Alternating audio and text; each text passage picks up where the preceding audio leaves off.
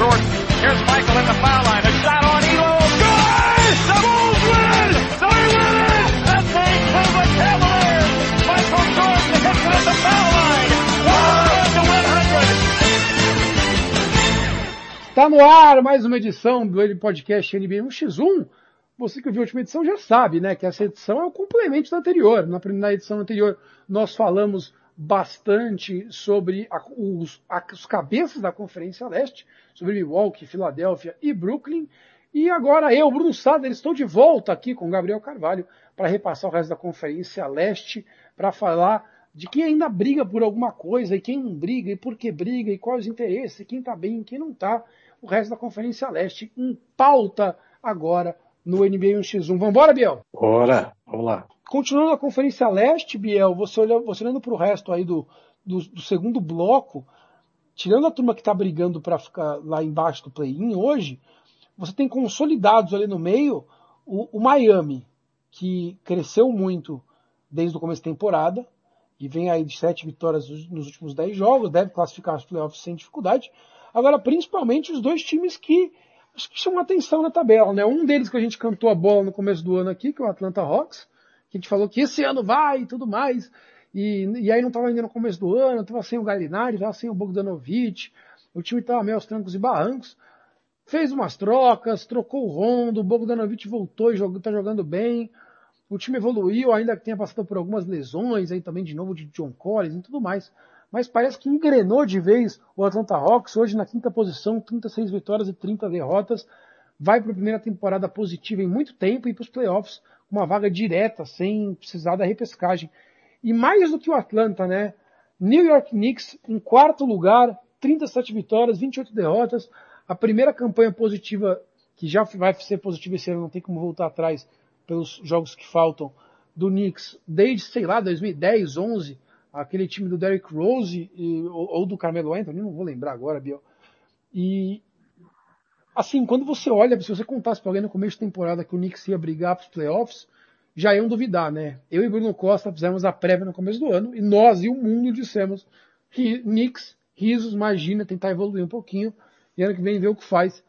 E a evolução do Julius Randle, que hoje, cara, pode ser votado para MVP, não como MVP, vamos explicar votação de MVP, o cara que vota lá, o jornalista Gabriel Carvalho, por exemplo, que é um dos que vota, ele vai lá e coloca, ele tem cinco nomes. O primeiro candidato ganha 10 pontos, o segundo 8, o terceiro 6, o quarto 4 e o quinto 2 pontos. É algo assim. Então você tem que preencher cinco nomes no seu cartãozinho de MVP. Aí vamos somar todos, todo mundo, somar a pontuação e ver quem é MVP. Cara, entre os cinco melhores, se você colocar o Julius Randle, não é um absurdo. O cara tem uma média de pontos enorme. O Julius Randle tá chutando de longe muito bem. O Julius Randle tá fazendo é, é, step back three, sabe? Tá fazendo fade away. Não é aquele jogador número 4, o que joga de 4, de ala pivô, que fica debaixo da cesta apenas. É um cara que está conduzindo bem a bola, pensando o jogo, tirando arremessos do nada, de longe, para ganhar, empatar e virar jogos muito decisivos. O, o, o Tim Timberton consegue colocar a marcação forte dele característica no Knicks. O Derrick Rose, que chegou na primeira temporada vindo do, Detroit, eu falei, meu Deus, o que ele tá fazendo com o Derrick Rose aí? Vem jogando decentemente. O RJ Barrett evoluiu razoavelmente, já vem sendo um jogador decente, pelo menos. E o New York Knicks, do nada, vai ser o quarto lugar da Conferência Leste, Biel. Uh, não preciso perguntar se está surpreso ou não, porque é óbvio que você está surpreso. Agora eu queria que você desse seu dois tostão aí sobre o Knicks e sobre o Hawks o fato do Hawks ter vingado te surpreendeu ou não, ou não, ou você já esperava também, ou, ou talvez achasse o time muito cru. E o Knicks em quarto lugar, Tom Thibodeau, uh, Tim Thibodeau, uh, técnico do ano, sim ou sim? É, o Knicks para mim é grande história do ano, né? E eu, se, se colocasse o Tom Thibodeau de, de, treinador do ano, eu também não, não ficaria muito surpreso. É um time que é, achou um treinador assim é, muito bom, né? O Tom Thibodeau, para mim, foi talvez das melhores coisas que aconteceram no Chicago Bulls, mais até que o Derrick Rose, desde que o Jordan saiu. E, assim, porque naquele time lá de 2011, que foi para final de conferência e tudo mais, era um time que se caracterizava por ser, ter uma defesa muito forte, aquele adversário que você vai enfrentar, todo, que você vê no seu calendário, você olha e fala, nossa, que inferno, a gente vai ter que jogar com o Bulls hoje. Porque mesmo que seu time seja melhor, você sabe que você vai suar. O Bulls foi por muito tempo isso. E agora ele tá tornando o Knicks isso. E por mais que talvez ele não seja o cara bom o suficiente para levar o Knicks a um título, é o cara que tá meio que trazendo o respeito de volta pro Knicks. Né? Porque o Knicks é uma piada da NBA há 20 anos.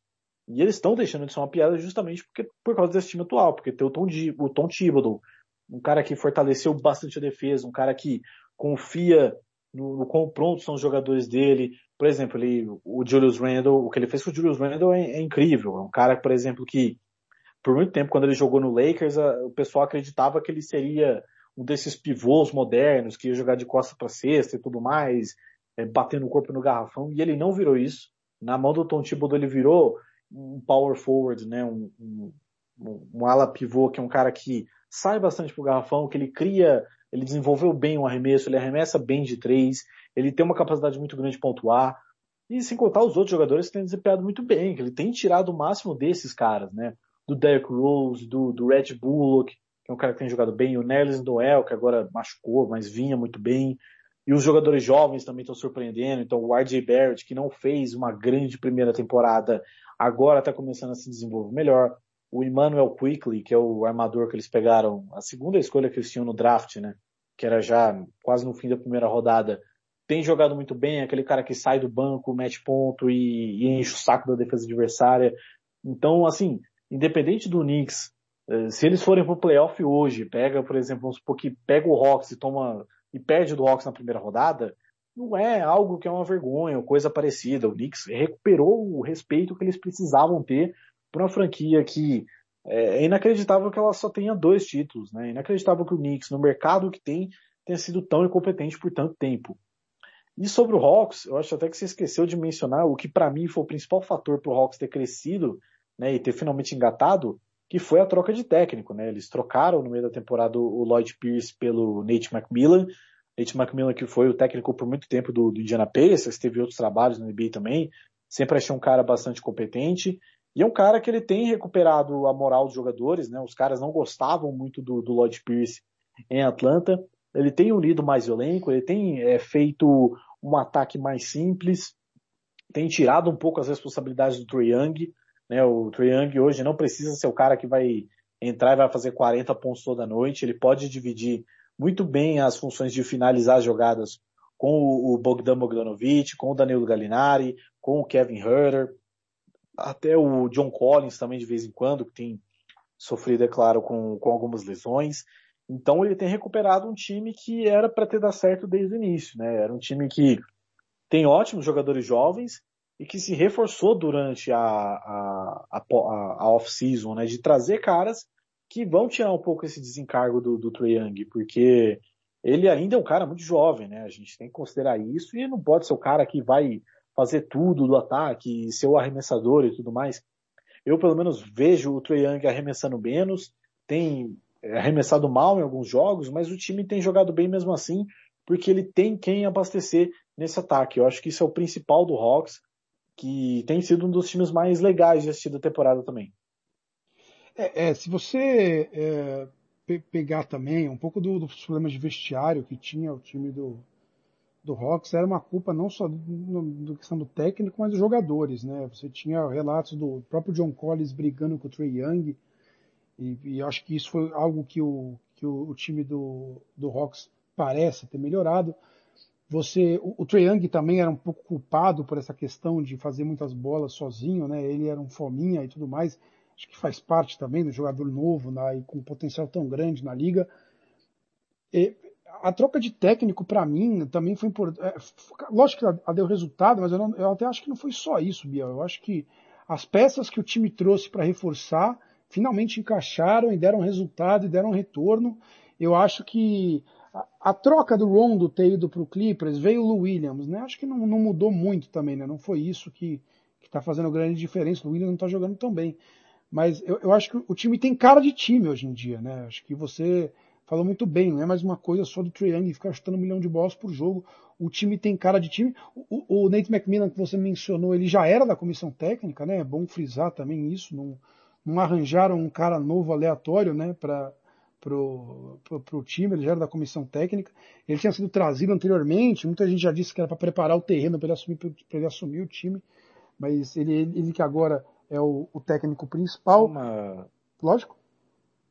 Não, só uma curiosidade que eu queria trazer também, né, que você falou dessas lesões, isso realmente é fato. Né? Tem uma estatística aqui que o time que teve mais jogadores, é, a estatística é tipo missed games, né, que tipo, mais jogadores que perderam jogos por lesões, e o Hawks é o terceiro nessa lista, com 277 jogos é, que jogadores não puderam atuar, né? Conta, por exemplo, se você não tem cinco jogadores disponíveis em um jogo, então conta cinco. E nessa estatística, o Hawks é o terceiro pior da NBA, o que mais perderam jogadores. Só Orlando e Houston foram piores, mas são times, obviamente, relevantes para disputa de playoff. O que eles estão fazendo nessa temporada, com o tanto de jogador inativo que eles tiveram, é espetacular mesmo.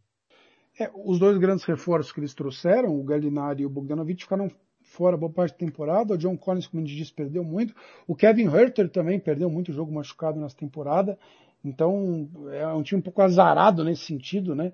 E, e pelo menos agora parece que, que esse problema não está sofrendo mais e vai chegar inteiro para os playoffs. É, o Kevin Herter está tendo um pouco agora de, de, de, de, lesão também, mas já voltou a jogar. É, acho que está tá tendo um, uma minutagem restrita.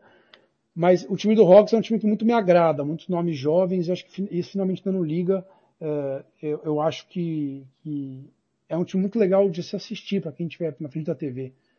Até porque não é tão bom de marcação, né? então ficam jogos muito abertos. Sobre o Knicks que você mencionou, o, o Knicks é realmente muito incrível, né? Uma margem de competência, principalmente quanto o, o, quando o dono atual do time é, é Sloan, como é que é o nome dele, Biel? É, não sei se está com o é, esqueci o nome. James Dolan. James Dolan. James Dolan. Sempre confundo o nome dele com o Jerry Sloan, que era técnico do, do Utah Jazz dos anos 90. O, James Dolan, desde que ele assumiu o time pós anos 90, é um show de incompetência no comando do Knicks, que teve só aquelas temporadas boas com o Carmelo Anthony, cerca de 10 anos atrás, como mencionei, e desde então mais nada. E, e não, são, né, não é nem só questão dos dois títulos, Biel, é um time que não briga por títulos também, historicamente. O time teve essa time dos anos 70 que ganhou os dois títulos, o time do, do Walt Fraser, que era o time que o Phil Jackson era banco lá e tudo mais, e tem os títulos dele de jogador, mas era o time do of Pearl, Monroe, uh, do Walt Fraser, e que ganhou dois títulos. E, e aí você tem o, o time Willis, dos... Willis Reed também, né? Willis Reed também, o, o, o, terceiro pilar do time. E aí você tem no time o time dos anos 90 ali, do Patrick Ewing, que, que fez duas finais, né? Fez a final de 94, fez a final de, de 99, perdidas para o Houston e para o Spurs, e, e, chegou a brigar ali, né? Time que foi a final de conferência, também. Ali estava brigando por alguma coisa. Agora você tira esses dois períodos, é um time que vive na, na irrelevância, né? É assustador. Porque é a, é a, franquia mais valiosa do basquete até hoje, obviamente por ser o grande time da cidade de Nova York. Eu acho que quando eles trouxeram o, o, o, o Thibodeau para ser técnico, o que eu elogiava é que para jovens evoluírem, vocês têm que ter um time organizado. Então você mencionou aí o Quickly e o RJ Barrett, e o Barrett não vinha jogando bem no passado. Quando você tem um time que é um completo nada, bagunçado, o cara não vai evoluir. Ele não tem como evoluir, na minha opinião. É muito mais difícil o processo. Quando ele tem um time organizado, por mais que não seja grande coisa, eu nunca esperava que fosse isso, o cara consegue assimilar um sistema de jogo, um time organizado e evoluir como jogador. Então essa era a análise que eu fazia por isso que eu elogiava a contratação do Thibodeau, mas nunca eu e ninguém imaginava que ia dar tão certo assim. Ele também estava precisando de um trabalho legal, né? Ele, desde o trabalho dele do Bulls lá com o Derrick Rose, é, que você mencionou, ele, ele passou pelo Wolves, teve mais um trabalho no meio do caminho que eu não vou lembrar, e acabou brigando. Ele é um cara muito rigoroso, muito chefão de vestiário, e acho pegando esse elenco humilde, do, do Knicks de que ninguém podia falar grande coisa. Ele conseguiu melhorar e, e, e serve tanto serve tanto isso pro pro RJ Barrett como serve pro Julius Randle, por exemplo, para jogar o que ele está jogando. Biel, para fechar a Conferência Leste, e que é a nossa pauta de hoje, Celtics em sétimo, Hornets em oitavo, Pacers em nono, Wizards em décimo. Devem ser os quatro times do play-in. Eu acho improvável hoje que o Raptors e o Bulls uh, alcancem. É, o Celtics está numa fase terrível. Até agora melhorou, nos últimos 10 jogos ganhou alguns, está 5-5, mas vem ladeira abaixo. Não, o Kemba Walker não consegue produzir muito bem. O Tatum carrega o time sozinho, carregou uma vitória contra o Spurs outro dia, a maior virada da história dos Celtics em casa quase mais de 30 e tantos pontos e o Tatum virou o jogo para ganhar nos playoffs, no, na prorrogação com 60 pontos dele contra o Spurs. O Charlotte Hornets, por sua vez, segue sem o Gordon Hayward, que era para ser o grande jogador do time, que veio do Celtics esse ano, machucado já ia mesmo, mas pelo menos agora conta com a volta, com o retorno do queridinho da, da mídia, porém se provando um excelente jogador, Lamelo Ball.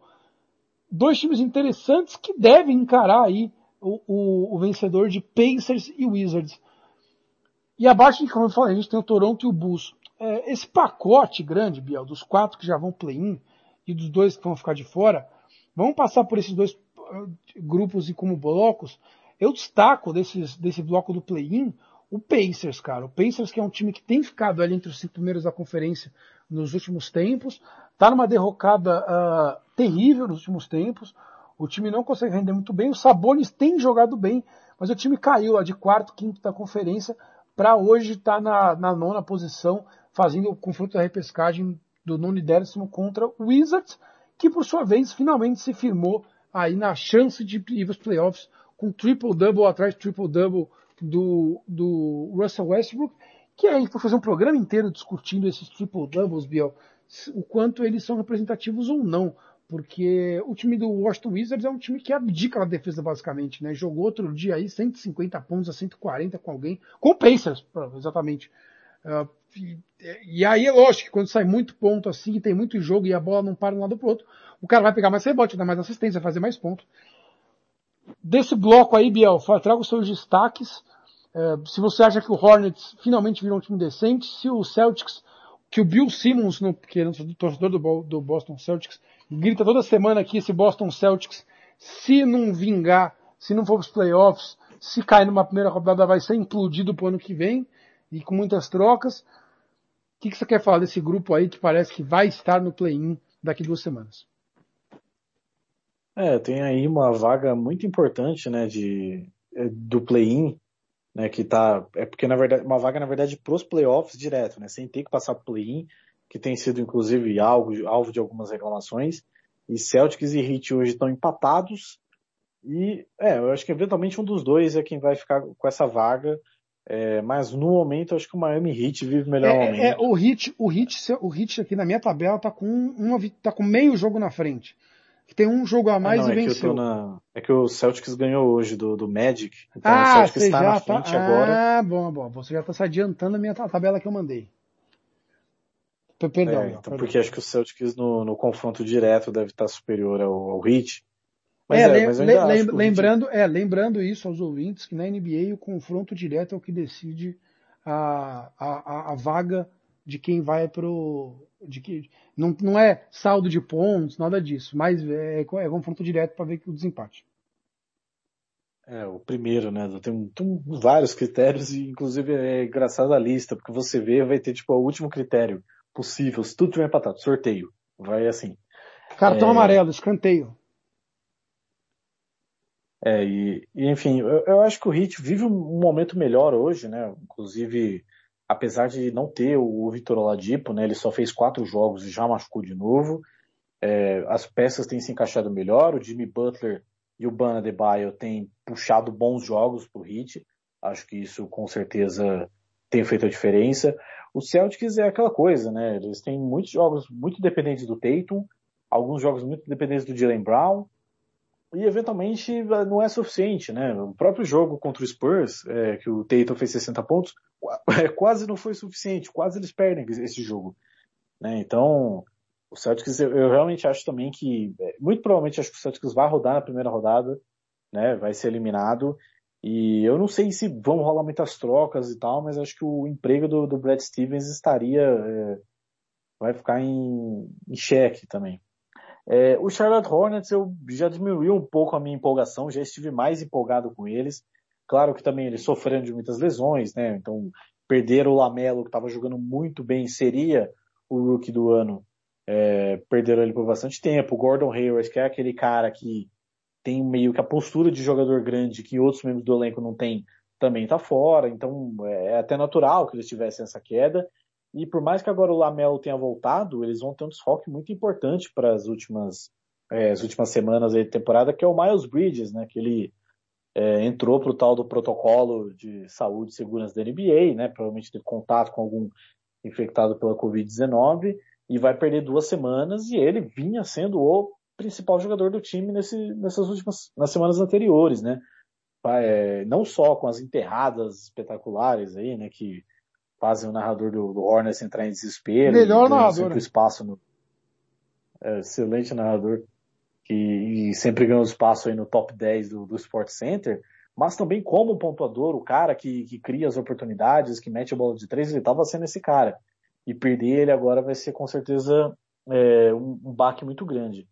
E ali sobre Pacers e Wizards, é, inclusive o The Athletic comentou isso hoje, né, na, na matéria do, dos treinadores, que o Indiana Pacers também está pensando já em, mandar embora o, Nate Bjorken, que é o treinador que eles trouxeram esse ano para o lugar do Nate McMillan. É um time que sofreu também muito com lesões, né? Então, por exemplo, o TJ Warren, que era um dos principais pontuadores, saiu, é, fez só quatro jogos também na temporada, machucou ainda em dezembro, tá fora da temporada com problema no pé.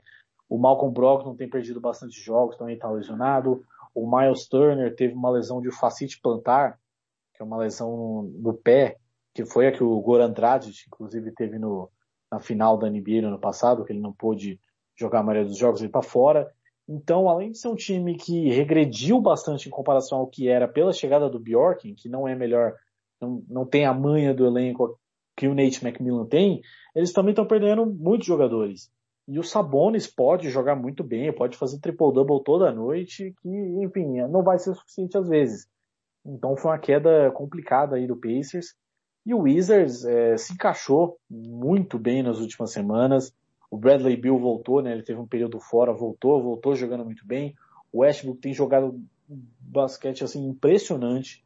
E não é só na questão dos números, ele realmente tem feito a diferença. Acho que hoje realmente o Westbrook achou um elenco que talvez é, é, é melhor adaptável para as habilidades dele. Então, por exemplo, ele consegue abastecer o Bradley Bill de assistência, ele consegue é, abastecer o Rui Hatimura de, de assistências, o Davis Bertans que sai do banco sempre, não tem um cara assim, um grandalhão no é, um pivô grandalhão que vá roubar rebotes, né? Então ele é melhor reboteiro que esses caras. Então tipo assim, não é que nossa, o Westbrook tá roubando o rebote do Alex Lane. Não, é que o Westbrook, pô, talvez seja melhor que ele pegue rebote, porque ele tem uma rapidez, uma velocidade para puxar um contra-ataque melhor que o, que o Robin Lopes e que o Alex tem vão ter. É, então, e, é, e, é, e é parte da estratégia, Biel, do, do, Scott Brooks desde o tempo de, de, de Oklahoma, né? de, o, quando tem um rebote, o time inteiro já corre e o Westbrook vai para a bola para pegar e já armar o jogo. Então não é coincidência que ele pega tanto rebote também. É, então assim, é, é, não é algo assim que ele está prejudicando os números de outros jogadores e tal. E esse casamento do, do Westbrook de novo com o Scott Brooks, acho que foi a melhor coisa para a carreira dele. Ele, a última temporada do Westbrook no Thunder não foi tão boa. No Rockets ele jogou bem um tempo, mas também não impressionou muito depois da lesão. Nos playoffs ele foi péssimo. E eu, eu acho que, o, que o Wizards hoje tem uma condição de quem sabe buscar essa oitava vaga aí pelo play-in. Porque eles estão muito embalados. E assim, supondo que o Hornets, né, porque só explicando né, o play-in para quem não entendeu, o sétimo enfrenta o oitavo, quem ganha esse jogo fica com a sétima vaga, e o, oitavo então enfrenta o vencedor do jogo entre o nono e o décimo, para ver quem fica com a oitava vaga. Eu hoje acho que o Wizards é melhor time que o Hornets e que o Pacers. Então eu acho muito possível que eles vão playoffs esse ano. Eu, eu, eu também acho uh, possível. Eu também acho que o momento é importante. Quem chegar mais embaixo vai fazer diferença. Acho que a briga de Miami e Boston deve ficar com Miami a vaga pelo momento dos times. Eu acho que o Miami chega mais sólido. O Celtics está muito irregular. Kimba Walker jogando mal. O Jalen Brown não uh, rende igual rendia no começo da temporada. E eu acho que a gente conseguiu passar legal. A Conferência Leste, assim como a Oeste, eu acho que os, os dois, essas duas semanas que restam da NBA, Biel, das duas conferências vai ser muito divertido, cara. As duas conferências têm brigas para times que vão direto aos playoffs, para ver, ver, quem vai direto aos playoffs. Tem brigas para ver quem vai para o play-in. E aí vai ser um pega para capar nos play-in, nos play-ins, para ver quem vai definitivamente para os playoffs. Vão ser duas semanas muito divertidas na NBA, com jogos importantes toda noite. Estou assistindo vários aqui agora. O Spurs já está tomando uma sacolada, Biel, do, do Utah. Eu já pulei pro jogo vizinho aqui para secar o Memphis, entendeu? Então você fica nessa de vê um, seca outro aqui. E, e acho que para quem, mesmo para quem não torce para nenhum time específico, vai ser muito legal acompanhar. Eu acho que a gente cobriu bem a Conferência Leste. A gente, você fique de olho aí se Miami ou Boston vão direto para os playoffs, se no play-in Washington vai ficar com a sétima oitava vaga, e nos play-in quem que vai para os playoffs ou não. Gabriel Carvalho, antes de se despedir, eu quero que você só dê um, é, já se despedindo, já fale o que aconteceu com o Bulls, né? Que tudo tá sem o Vucevic que se machucou, mas mesmo antes disso, desde o nosso último programa que a gente falou do Bulls, a gente elogiou as trocas e que o Bulls estava legal, que podia brigar por uma vaga. Hoje já não é realidade, o Bulls está longe da classificação e não deve vir a pós-temporada. Muito obrigado pela sua companhia mais uma vez, Biel, e deixa pra gente aí um tostão sobre o Chicago Bulls. É, o Chicago Bulls, infelizmente, não conseguiu se adaptar ainda a jogar com o Vucevic, que é um cara ofensivamente muito bom, mas defensivamente deixa muitas aberturas para os adversários. Né? E o Biel, Biel, Biel, Biel. do Bulls fosse... Deixa eu só, só recomeçar essa parte, porque não eu vou falar outro negócio, então acho que ficou ruim do jeito que eu coloquei. Deixa eu só refazer aqui uma introdução do Bulls. E antes de ir embora, Biel, me dá aqui, você como torcedor do Bulls, a gente elogiou o Bulls aqui no programa, me dá rapidinho o seu panorama sobre por que o Chicago, que a gente elogiou aqui programas atrás e dizendo que podia ir para os playoffs, é, só perde e está longe de uma pós-temporada, não deve ir esse ano. É, o, o, Bulls, infelizmente, não conseguiu adaptar né, a defesa ao fato de ter o Vucevic em quadra, né? Então, por mais que ele seja um cara que ofensivamente contribua muito, é, infelizmente o, o, time não, é, ele deixa muitas aberturas para os adversários e o Garrafão do Bulls ficou muito mais exposto nos jogos, né? E nem a presença do Daniel Tais, né, que foi o pivô alemão que pegaram, trocaram, fizeram, envolveram uma troca no, no, com o Boston Celtics, ele tem resolvido esses problemas. E também o Zach Lavine, que era o principal jogador do time, principal pontuador, acabou entrando no protocolo de é, saúde e segurança da NBA, perdeu oito jogos, mais ou menos, duas semanas de jogos.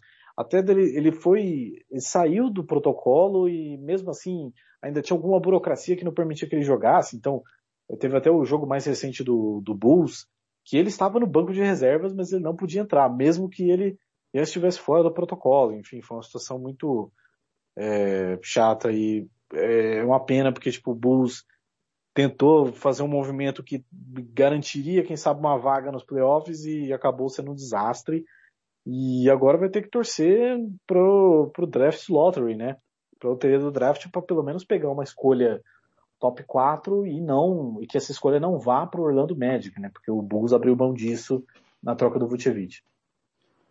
Outro que deve ficar de fora é o Toronto Raptors, que, bom, fazer depois um programa sobre por que Toronto Raptors caiu tanto, né? Time que talvez reconstrua para o ano que vem, mas não teve rendimento bom, muito bom de Pascal Siakam, acabou não trocando o Lowry, ficando com o Lowry, teve um, o Giano Obi com momentos de melhorar no ano, momentos de não tão, não tão bons, teve nomes interessantes como, como o Gris Boucher e, e outro jogador, e o Fred Van Fleet, como sempre aparecendo legal, mas agora o Van Fleet está fora também. O Raptors irregular, inconstante, não deve ir para a pós-temporada também. Gabriel Carvalho, cobrimos toda a Conferência Leste, um pouco corrido, um pouco extenso, mas eu queria dar um panorama geral dessa conferência que a gente estava desprezando nos últimos programas e acho que fizemos isso para quem nos acompanha aqui no M1X1. Eu agradeço a sua companhia, como sempre, quem quiser pode encontrar o Gabriel Carvalho não só nas redes sociais de Biel Carvalho, como no grandepremio.com.br, na cobertura do melhor do mundo do automobilismo e no canal do Grande Prêmio no YouTube, o, G, o G, procura lá, é GPTV, né, Gabriel, né, Gabriel Carvalho, meu amigo? Isso, isso, GPTV no, no YouTube. GPTV. Biel, muito obrigado pela companhia. Pessoal, duas semanas final da temporada. Semana que vem a gente volta para falar da semana decisiva, o que está em jogo, o que ficar de olho ou não. E o NBA 1x1 agradece a sua companhia. Um abraço e até a próxima!